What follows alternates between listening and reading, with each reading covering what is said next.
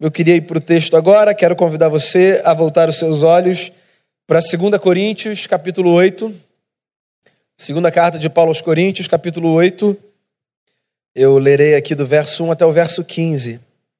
Diz assim o texto: Também, irmãos, vos fazemos conhecer a graça de Deus concedida às igrejas da Macedônia, porque no meio de muita prova, de tribulação, manifestaram abundância de alegria e a profunda pobreza deles superabundou em grande riqueza da sua generosidade. Porque eles, testemunho eu, na medida de suas posses e mesmo acima delas, se mostraram voluntários, pedindo-nos com muitos rogos a graça de participarem da assistência aos santos. E não somente fizeram como nós esperávamos, mas também deram-se a si mesmos, primeiro ao Senhor, depois a nós, pela vontade de Deus o que nos levou a recomendar a Tito que, como começou, assim também complete essa graça entre vós.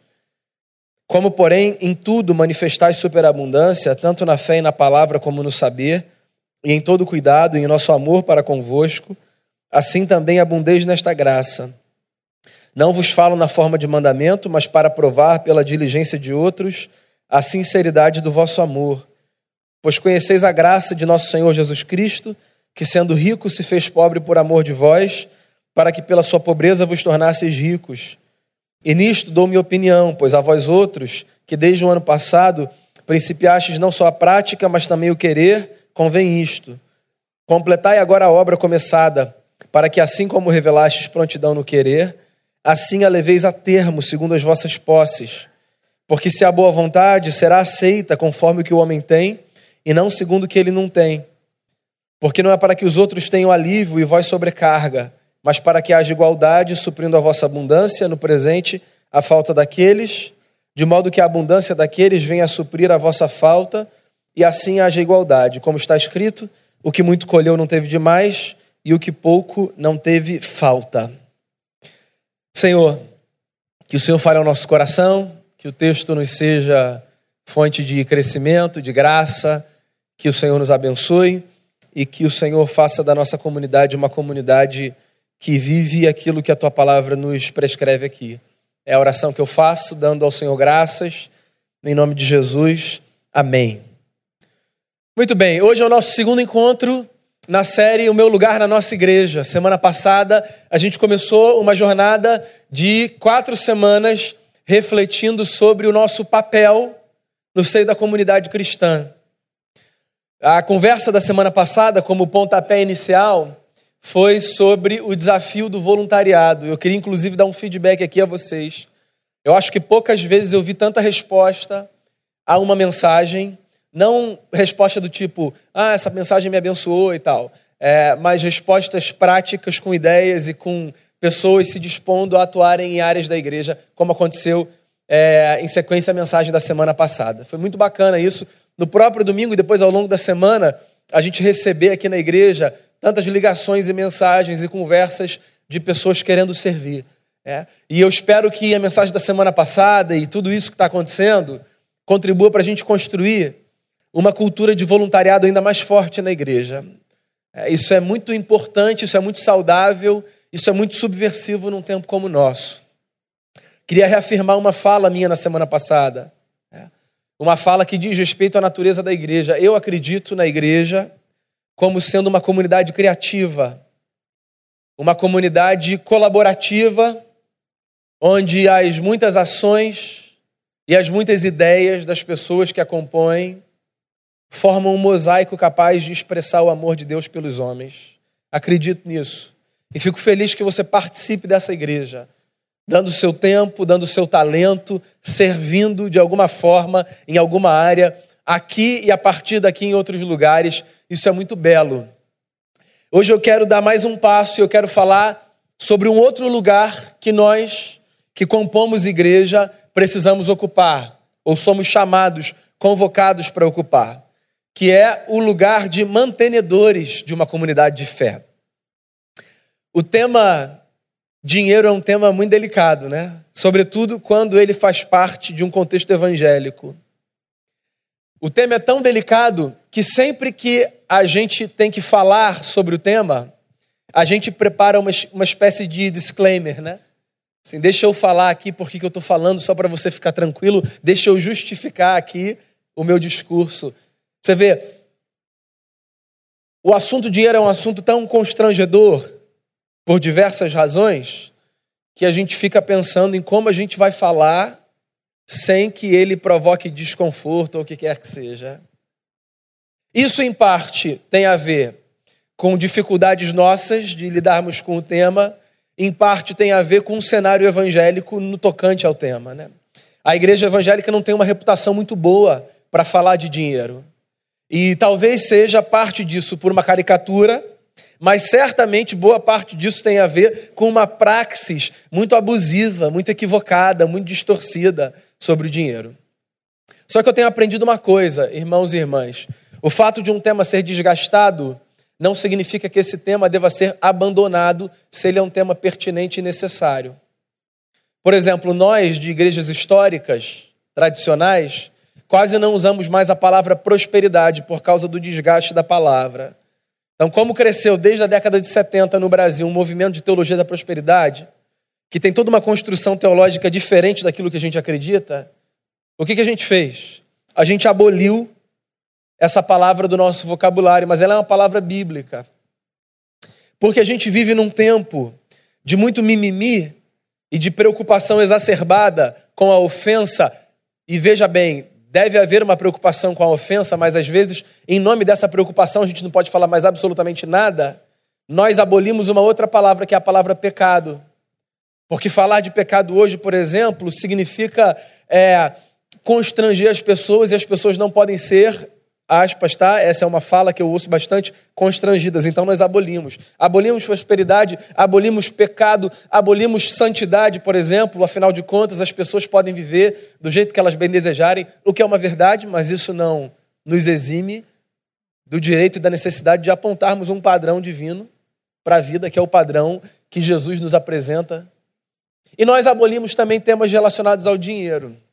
Mas eu quero ousar olhar para esse texto e refletir com vocês, a partir do lugar da maturidade da fé, sobre o nosso papel como mantenedores de uma comunidade de fé, mantenedores de uma igreja.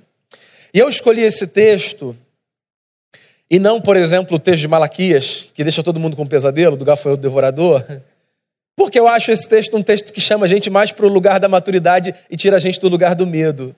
O texto de Malaquias, porque ele está num contexto do Antigo Testamento, é um texto que vai pela teologia do medo, da culpa, da coerção. Esse texto aqui, em contrapartida, é um texto que chama a gente para pensar no papel de mantenedor, mantenedores de uma comunidade de fé a partir da perspectiva da maturidade. E o que está acontecendo aqui é o seguinte: Paulo está escrevendo uma carta para a comunidade de Corinto e ele está sinalizando um problema que uma outra igreja vinha passando. A igreja de Jesus é muito maior do que a nossa comunidade local muito maior do que a nossa denominação e muito maior do que a gente conhece e identifica como igreja, certo? Então, há muitos ajuntamentos que representam a igreja de Jesus. E como você bem sabe, porque a sociedade é plural, diversificada, é, nem todos os ajuntamentos têm as mesmas características e os mesmos privilégios que nós temos. A igreja de Corinto era uma igreja privilegiada no império por causa da cidade onde ela ficava, por causa do público que a compunha. Mas essa não era uma verdade em todas as igrejas por todo o império.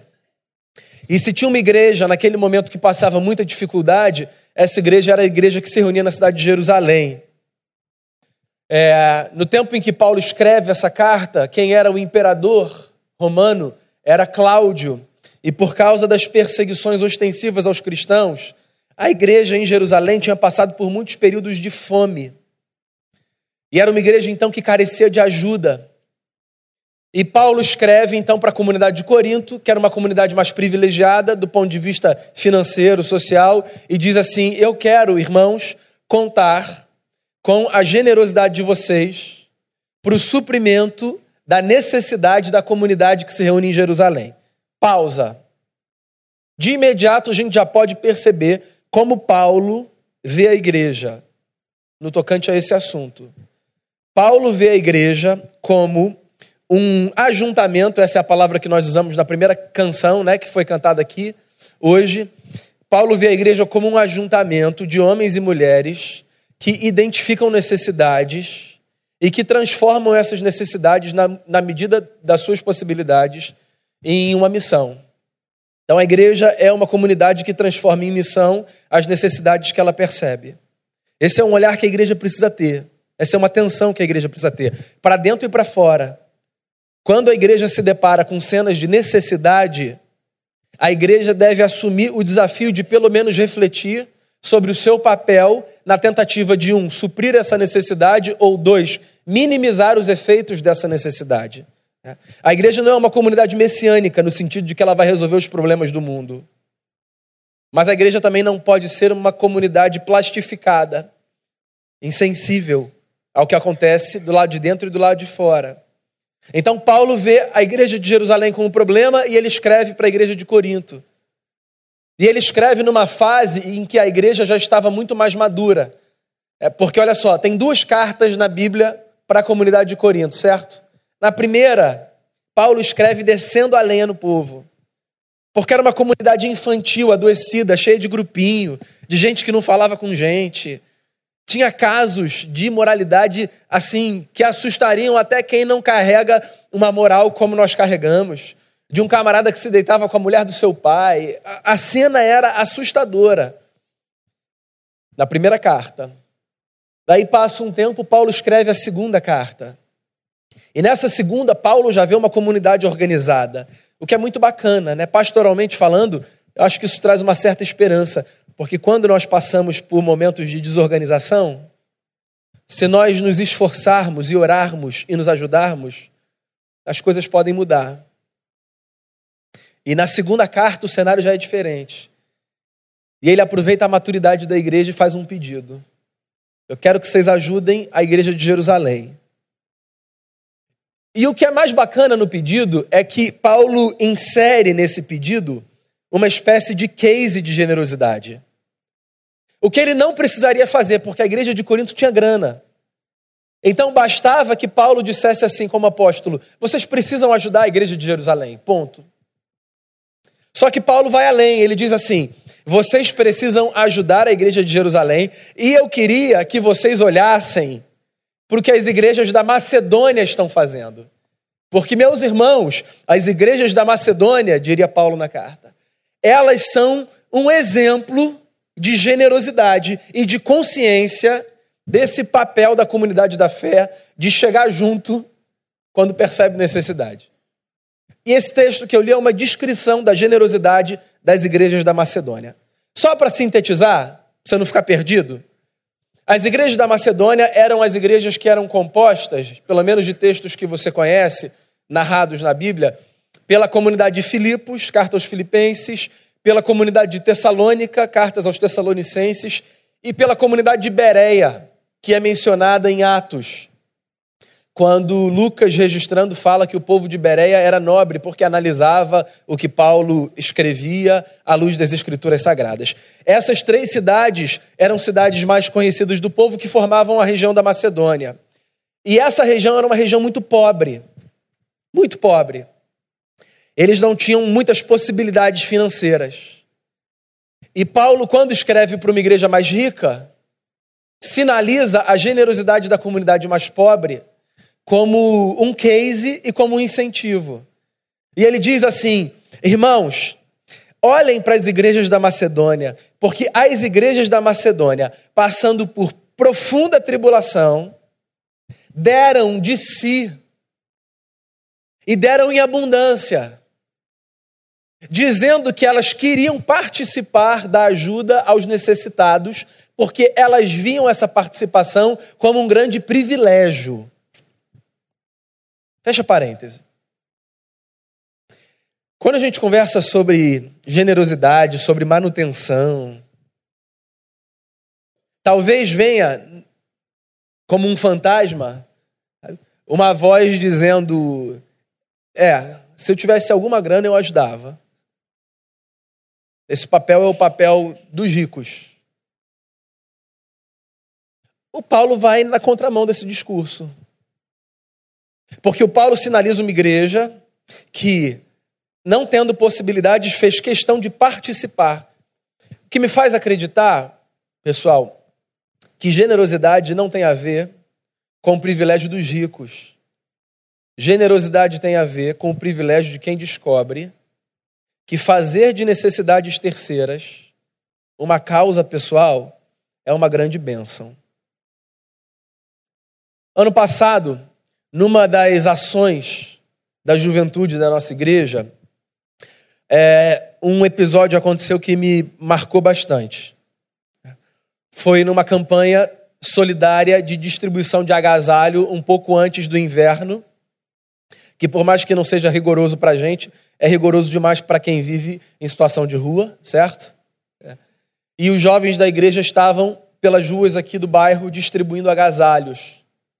E alguém se aproximou de um homem em situação de rua e deu a ele um agasalho.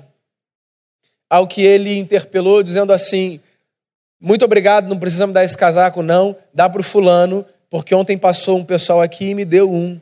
O fulano está precisando. E aquele negócio bateu em mim de um jeito assim a me desconcertar por alguns dias. Então, calma aí. Eu estou vendo uma pessoa em situação de rua que tem o que está perto de si apenas, que recebe um agasalho no começo do inverno e que diz: dá para o fulano porque o fulano está precisando, eu ganhei um ontem. Meus amigos, generosidade não é privilégio de quem tem muito. Generosidade é privilégio de quem tem consciência, de quem sabe que a vida é muito maior do que apenas aquilo que toca a minha existência. Nós vivemos em áreas privilegiadas da nossa cidade, presumo. Se não todos, a maioria. E ainda que passemos por dificuldades e por lutas, mesmo assim, eu ousaria dizer, nós desconhecemos um nível de miséria que muitas pessoas que vivem no planeta nesse mesmo momento conhecem, certo? Há um mês, eu não sei, eu fui com alguns amigos aqui da igreja para o Maranhão, cinco dias de férias. Que por sinal é um lugar lindíssimo, né? A gente foi conhecer os lençóis. Assim, Acho que foi um dos lugares mais bonitos que já fui na minha vida. Né? Mas é muito é muito desconfortável, né? Você imaginar que, inclusive, o cara que está ali feliz porque tem um trabalho que é de seguir, sei lá, alguns meses do ano e que está te levando para para fazer aquele passeio, assim, ele vive, ele, ele sobrevive. Então, enquanto a gente estava lá, um dos amigos que nos receberam, me contou uma história. Ele serve no governo e ele foi deslocado de São Luís, na capital, para o interior.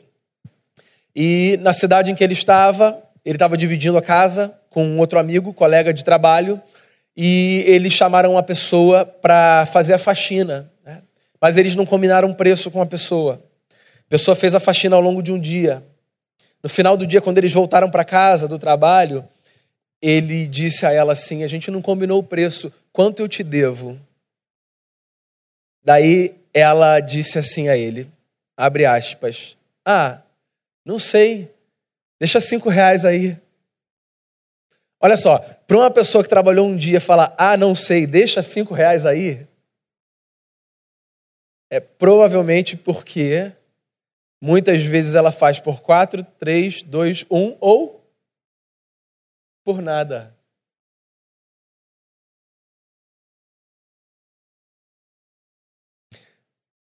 Você pode confirmar isso?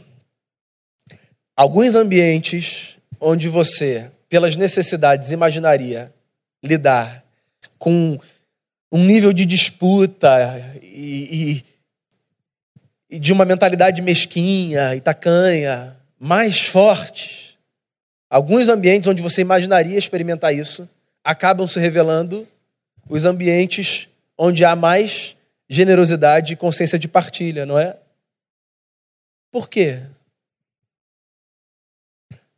Eu acho que a necessidade faz com que a gente, em alguma medida, perceba que se nós nos unirmos, ao invés de nos afastarmos, nós sobreviveremos um pouco mais.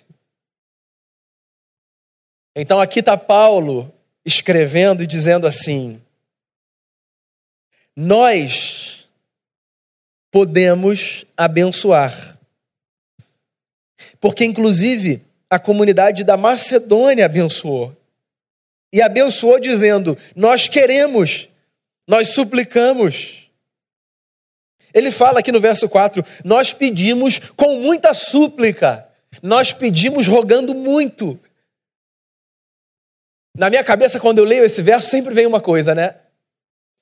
Sempre vem um discurso que eu já vi muitas vezes e do qual já participei algumas vezes. Às vezes a gente está num contexto com uma pessoa que é mais necessitada e ela quer participar da generosidade, e aí a gente fala assim: não, não precisa não, querido. Uma vez eu fui pregar numa igreja de uma comunidade aqui no Rio de Janeiro, e ao final, quando eles me deram a oferta, com a maior boa intenção, eu disse a eles assim: não precisa não, irmãos. Deixa esse dinheiro aí para abençoar a igreja de vocês. Aí um líder da igreja me chamou no canto. Ainda bem, porque eu não passei a vergonha na frente dos outros. E disse assim: Pastor, guarda isso de lição para o senhor. Nunca impeça ninguém de ser generoso. É um privilégio a gente abençoar. O Senhor abençoa a nossa vida. Leva esse dinheiro. E eu peguei o dinheiro na minha cara, que estava no chão, botei aqui de volta. Generosidade não é um privilégio só de quem tem. Generosidade é um privilégio de quem consegue abraçar uma consciência. E o evangelho se sustenta nessa consciência. Só que ser generoso é um grande desafio. E eu acho que por muitas razões, eu queria elencar algumas. Eu acho que ser generoso é um desafio, um, por um problema de coração. A gente a gente lida com um problema chamado pecado. Você pode chamar de maldade se você quiser, como você quiser chamar. E o pecado torna o nosso coração insensível. Sabe, isso não significa dizer que você é uma má pessoa, que eu sou uma má pessoa. O pecado faz isso. O pecado, ele, ele gera insensibilidade. E a gente precisa lutar contra isso. A gente precisa lutar contra esse mecanismo que às vezes é um mecanismo de defesa, tá? Se a gente vive num cenário é, de muita crueldade, a gente, por uma questão de defesa, de sobrevivência emocional, às vezes a gente vai desenvolvendo mecanismos que vão tornando o nosso coração mais duro. Mas a gente precisa lutar contra isso. Qualquer que seja o tema em questão, generosidade ou qualquer outra coisa, tá? Quando você perceber que seu coração está ficando duro, ore por isso, ore por você.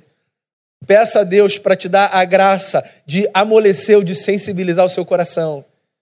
Porque alguém existir com um coração duro significa alguém existir em morte. A vida é essa experiência que faz com que o nosso coração permaneça sensível diante do mundo, diante das necessidades, diante da beleza. Não é apenas sensível para perceber as necessidades do outro, físicas e materiais sensível para perceber a necessidade de um afeto.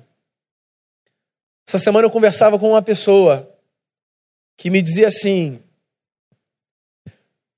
17 anos, tá? Os meus pais sempre me deram tudo. Tudo, tudo, tudo. Mas eu não queria nenhum daqueles brinquedos. Eu queria só um tempinho deles. Você ouviu isso de uma menina de 17 anos. Eu só queria um pouquinho do tempinho deles. Eu me lembrei na história daquela mulher que se aproxima de Jesus e ele fala: Não, isso aqui é para os filhos, não para os cachorrinhos, que era como os judeus chamavam os gentios. E ela fala assim: Senhor, eu não quero tomar nada dos filhos, eu só quero as migalhas que caem da mesa. Ela estava quase que dizendo isso, né? Eu quero um tempinho só do meu pai e da minha mãe, ou seja, qualquer coisa que me venha como migalha me satisfaz. Então, a sensibilidade que a gente precisa não é só para a gente partilhar os nossos recursos, não. É para a gente partilhar o nosso tempo. É para a gente partilhar o nosso amor, o nosso afeto. É para a gente dizer para o outro que ele é importante, que a gente ama. Para a gente ter a possibilidade de fazer isso em vida. Para a gente não precisar fazer textão na hora do sepultamento para compensar a culpa de não ter falado na vida. Para a gente falar na hora que vale, na hora que dá impacto, na hora que, que dá para a gente lançar semente para frutificar. Ser generoso é difícil por causa de um problema que a gente tem, pecado. Ser generoso também é difícil por causa de outro problema crônico, que é o problema da injustiça. Olha só, a gente vive num cenário de injustiça crônica, enraizada, um cenário de corrupção, um cenário de violência. A gente vive num cenário de gente que sobrevive. E aí você pode ser a pessoa com mais dinheiro no bolso, você tem os mesmos temores que quem não tem, de não voltar para sua casa, de achar que algum querido seu, algum ente seu não vai conseguir voltar por causa da loucura da nossa cidade, por causa do problema do nosso país, porque não vai conseguir ser atendido num hospital, porque. E aí você pode completar do jeito que você quiser. O problema da injustiça nos toca a todos. Todos, todos, todos. E aí o que, é que acontece? Num cenário de injustiça, o que, que cresce na gente? O nosso ímpeto de sobrevivência. E aí ser generoso é muito difícil. Porque se eu estou num cenário injusto, eu vou impulsivamente, instintivamente, eu vou correr para garantir o meu. E aí, se eu conseguir te ajudar, beleza, mas se não, é tipo a instrução no avião: coloca a máscara em você, se der, você coloca no amiguinho. Claro que ali tem por uma razão, né? Nem vamos falar sobre avião, gente. Só que na vida, se a gente puder ter algum olhar horizontal que baliza o nosso olhar para o umbigo, vai ser mais legal, vai ser melhor. Mas o cenário não ajuda a gente. E aí eu acho que um exercício da fé é esse exercício de, num mundo de injustiça, a gente conseguir construir uma cultura de generosidade. Tem mais uma razão pela qual eu acredito que ser generoso é um grande desafio. E aí agora eu falo especificamente no tocante à generosidade na igreja. A gente vive num tempo de descrença das instituições. No Brasil isso é muito forte. No mundo isso é um fenômeno, certo? No Brasil isso é muito forte, né? Por conta do nosso cenário político, econômico e tal. As instituições não recebem é, muito crédito por parte das pessoas. As instituições públicas, as instituições privadas, e não seria diferente com as instituições religiosas. Quem aqui nunca ouviu? Precisa levantar a mão, não, tá? Ah, vai para a igreja, dá dinheiro para o pastor. É, claro, claro. Em parte por causa da vergonha dos impérios religiosos construídos, sim. E em parte por causa de uma caricatura, de uma ignorância. Porque olha só, se as instituições todas são mantidas por causa de generosidade, as instituições não públicas, obviamente, né, que são mantidas pelos nossos impostos e taxas e obrigações, mas se instituições né, do terceiro setor, se instituições é, privadas, em alguma medida, são mantidas pelo investimento de quem acha que deve investir nelas, por que, que as instituições religiosas não seriam mantidas assim também? Elas são mantidas assim. As instituições religiosas são sustentadas pela generosidade de pessoas que acreditam no seu trabalho e que participam delas. E que dizem assim: eu acredito, eu faço parte, eu ajudo a manter. E isso, de novo, é muito desafiador. Porque a pergunta por detrás, quando a gente tem uma conversa desse tipo com as pessoas, é: sério que você confia? Você não faz ideia de quantas vezes eu, como pastor, conversando com amigos que não fazem nenhuma noção do que é uma igreja evangélica, senão pelo que eles percebem na mídia ou leem nos jornais, Quantidade de vezes que eu recebi uma olhada tipo, hum, escolheu certo, hein? É. Porque a gente não acredita nas instituições, na seriedade delas, na transparência. Eu sou um cara histórico, né? gosto de ser parte de uma igreja histórica, tenho zero crise com isso. Na verdade, me dá satisfação. É, eu gosto do sistema presbiteriano. Por exemplo, daqui a algumas semanas, no dia 28, a gente vai ter a nossa Assembleia Geral Ordinária, que pela Constituição da Igreja Presbiteriana do Brasil precisa acontecer uma vez por ano. É, eu acho, assim, genial a gente sentar como a gente senta aqui, para mostrar para a igreja assim, o balancete da tesouraria. Acho genial que a gente tenha uma comissão chamada Comissão de Exame de Contas, que a cada três meses faz uma auditoria das contas da tesouraria. Eu acho genial que uma vez por ano os pastores e presbíteros, representantes das igrejas, se reúnam numa reunião que a gente chama de reunião ordinária do presbitério, para que os livros de atas das igrejas sejam trocados e para que é, tudo seja examinado e qualquer necessidade seja esclarecida. Eu acho genial, genial. Isso dá uma segurança, uma transparência, uma leveza, uma lisura. Eu acho isso belo. Como a gente vive num tempo de repúdio às instituições, nós escolhemos os caminhos menos burocráticos possíveis, né? Mas olha só, existe uma burocracia que é necessária. Necessária. Você já deve ter participado de algum encontro aqui, de algum culto, que foi culto de assembleia, de eleição de presbítero, diácono ou pastor. Como eu nasci na igreja presbiteriana, a minha tendência, por mais que eu goste disso tudo, né, é a de olhar para esses momentos e falar assim: esse negócio vai dar uma travada no culto, vai ser engessado, a gente vai ficar lendo ata e tal. Aí um dia, no final de um culto, um camarada que veio de um contexto completamente diferente, onde não havia prestação de contas de nenhuma sorte, me procurou e falou assim: Eu achei genial. E eu pensei que ele fosse falar a mensagem. E aí ele falou a leitura da ata. Como assim? Ele disse: Eu nunca tive isso. Nunca tive, nunca vi isso na minha vida. Ler ata. Para dizer que uma pessoa foi eleita e perguntar para a igreja sim ou não. Pois é, irmãos. Pois é. Esses processos, eles revelam transparência. Eles inspiram confiança. Não existe nenhuma comunidade perfeita e isenta de erros, nenhuma. E, inclusive, é essa consciência que faz com que a gente chegue de púlpito nos grupos e diga assim: ó, sabe aquele passo que a gente deu? Equivocado, vamos voltar atrás. É exatamente a consciência de que nós somos passíveis de erros que nos dá a liberdade para olharmos para uma comunidade e dizermos: não somos deuses e não somos donos da verdade, erramos em algumas das nossas decisões. E é exatamente isso que inspira confiança para a gente seguir numa direção. É difícil ser generoso por causa do pecado, por causa das injustiças e por causa do descrédito das instituições. Mas por que a gente deve ser um mantenedor?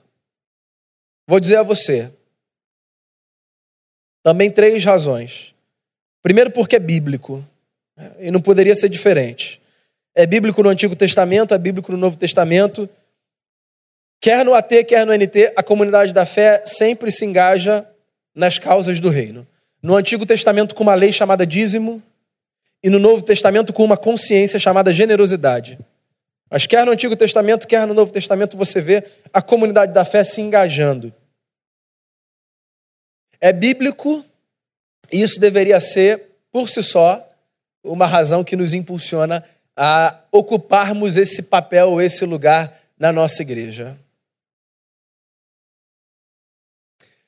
O tema do dízimo é um tema delicado. Existem algumas mensagens que já foram pregadas aqui especificamente sobre o dízimo. Queria encorajar você a procurar. Você vai encontrar no podcast da igreja, no site da igreja, você vai encontrar o podcast da igreja no Spotify também. Pode procurar. É, a, a nossa leitura, o que a gente entende pelo dízimo. É. Uma outra razão pela qual eu acho que a gente deve ser mantenedor é porque, além de ser bíblico, é justo. É justo que eu participe da manutenção do espaço que me acolhe. É justo. É justo que eu participe do sustento de uma equipe que dedica a sua vida integralmente a essa causa. É justo que que eu contribua para que o que eu desfruto num espaço como esse seja mantido. Porque a, a conta que a gente paga de luz não é com oração.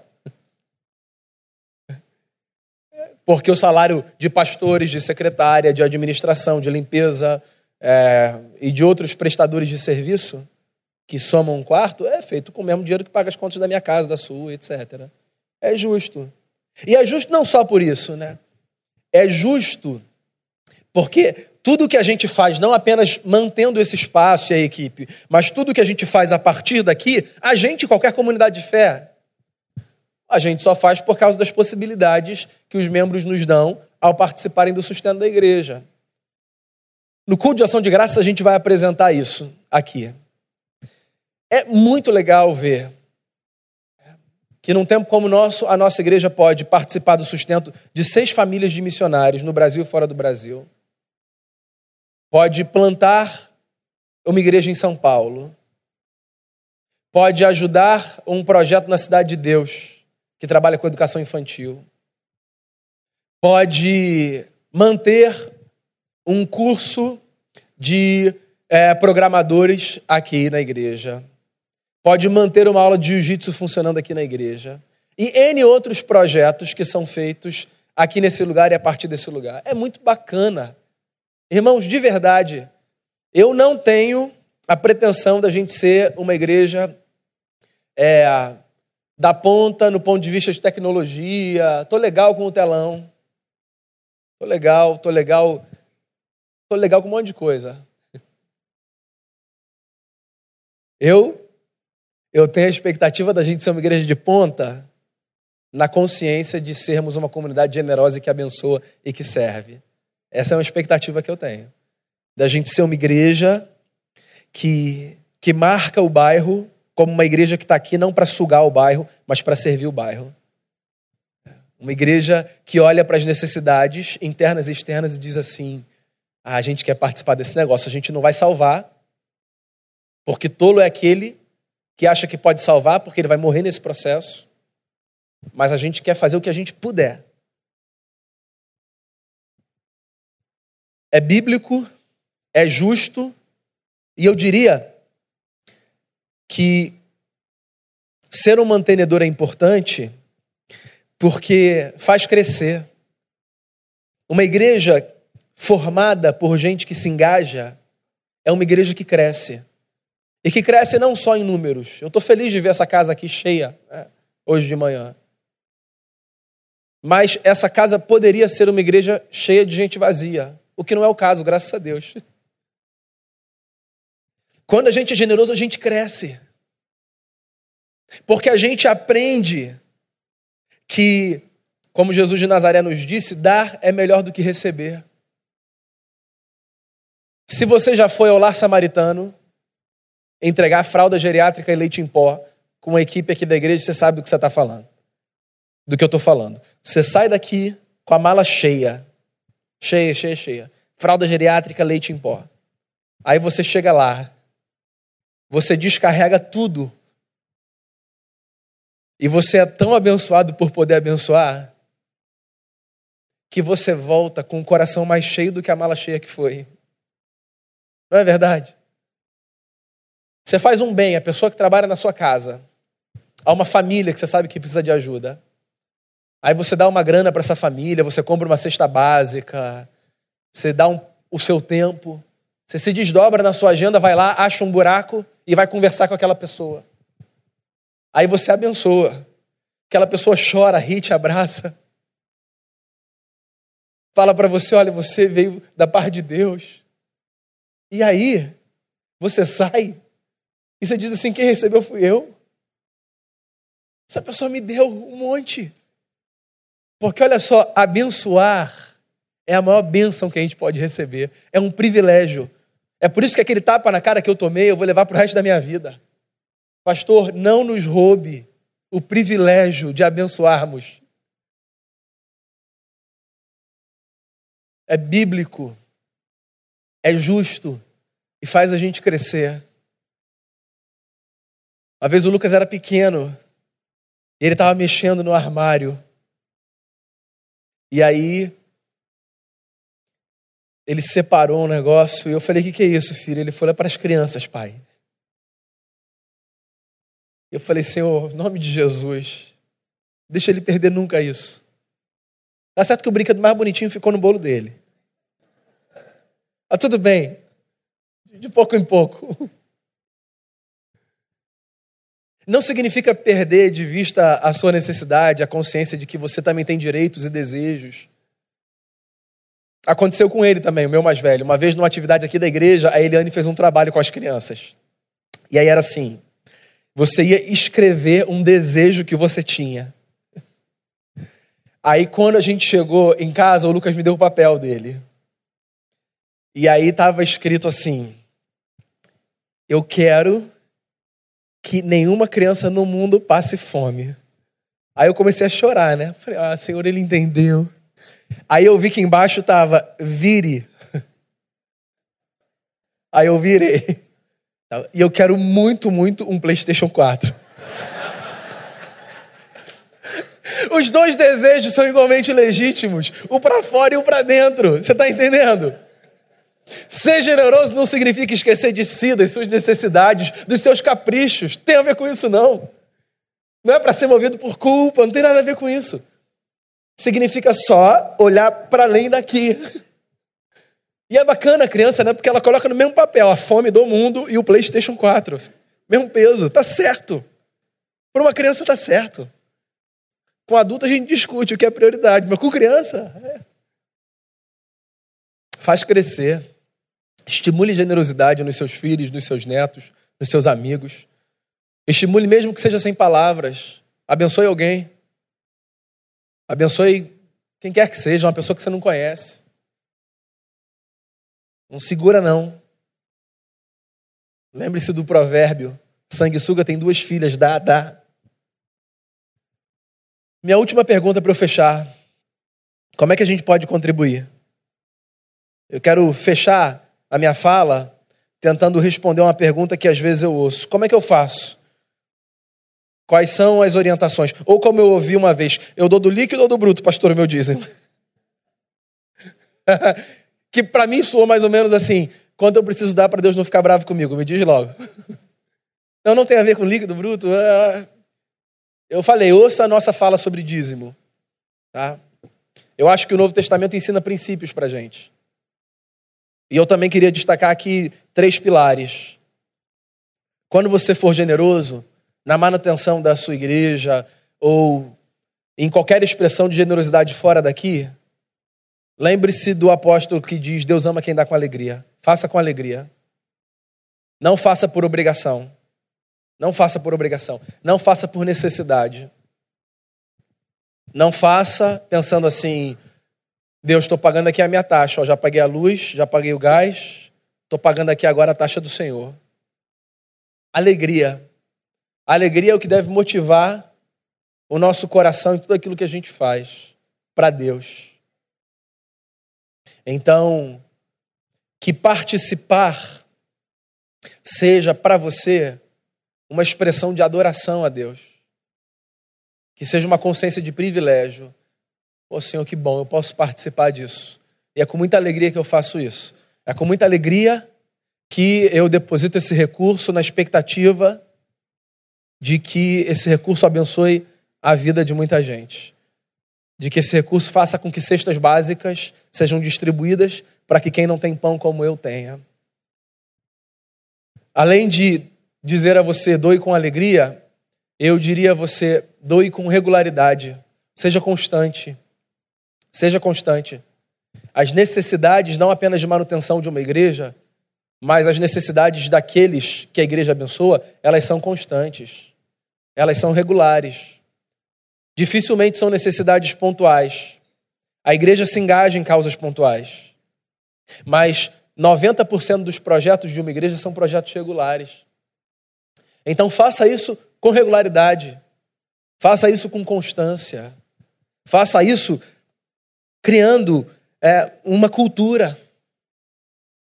Doe com alegria, doe com regularidade e doe com generosidade. Seja generoso. Lembre-se da história que Jesus contou e com ela eu encerro a minha fala. Diz o evangelista que Jesus, certa vez, pegou uma cadeira no templo e colocou ao lado do gasofilácio da urna. Imagina o constrangimento. Irmãos, agora nós vamos celebrar com as nossas ofertas, aí eu pego e sento aqui, ó. Fica aqui vendo quem tá. Calma aí, deixa eu dar uma olhada aqui para ver se eu consigo ver quanto. Jesus pegou uma cadeira e sentou. E aí ele ficou observando. E aí no final, ele disse assim: Quem foi que deu mais? Tinha sido uma senhora, velhinha, que não tinha dado nada. O que que Jesus estava provocando ali?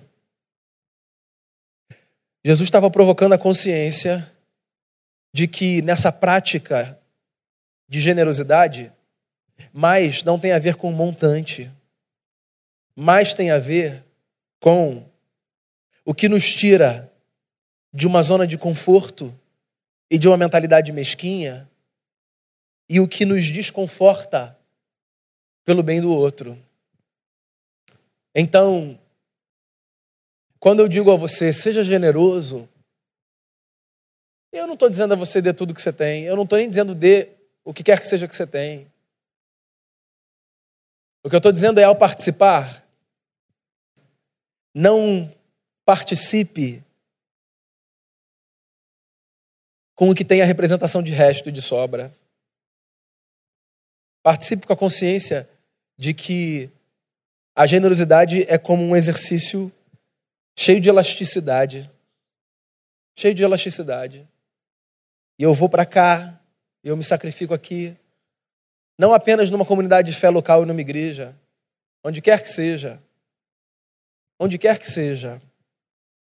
Seja generoso ao doar, porque isso faz bem ao nosso coração. E porque foi exatamente isso que Jesus fez. Se eu tivesse que dizer a você, por que sermos generosos? Eu diria, porque não tem outra coisa que Deus foi senão generoso. Deu seu filho, que tomou forma, que morreu e que ressuscitou para mostrar ao mundo que o amor de Deus é escandalosamente generoso. Que bom que a gente tem uma comunidade que participa. E que você seja ainda mais participativo aqui, onde quer que seja. Qual é o seu lugar na nossa igreja? Encontre um espaço para exercer o seu talento. Semana passada. Encontre também o seu lugar de mantenedor de uma comunidade de fé. Esse é um privilégio que todos nós temos. Vamos fechar os olhos e orar?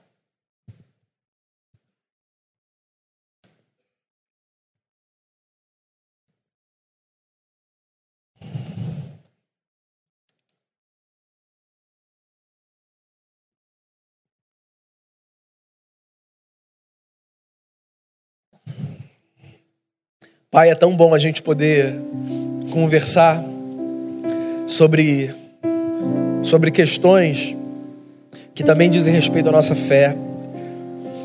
Eu quero agradecer ao Senhor pelo privilégio de pastorear uma comunidade generosa. É uma grande honra. Tudo que a gente faz, a gente só faz por causa do engajamento de pessoas que acreditam nessa igreja e que acreditam na igreja do Senhor. Participarmos, Deus, é um grande é um grande exercício de fé. E eu quero rogar ao Senhor que o Senhor faça de nós uma igreja atenta às necessidades que surgem do lado de dentro e do lado de fora, para que, na medida das nossas possibilidades e mesmo para além delas, como o texto diz, a gente seja a mão do Senhor na vida de pessoas que estão se sentindo abandonadas por causa das circunstâncias.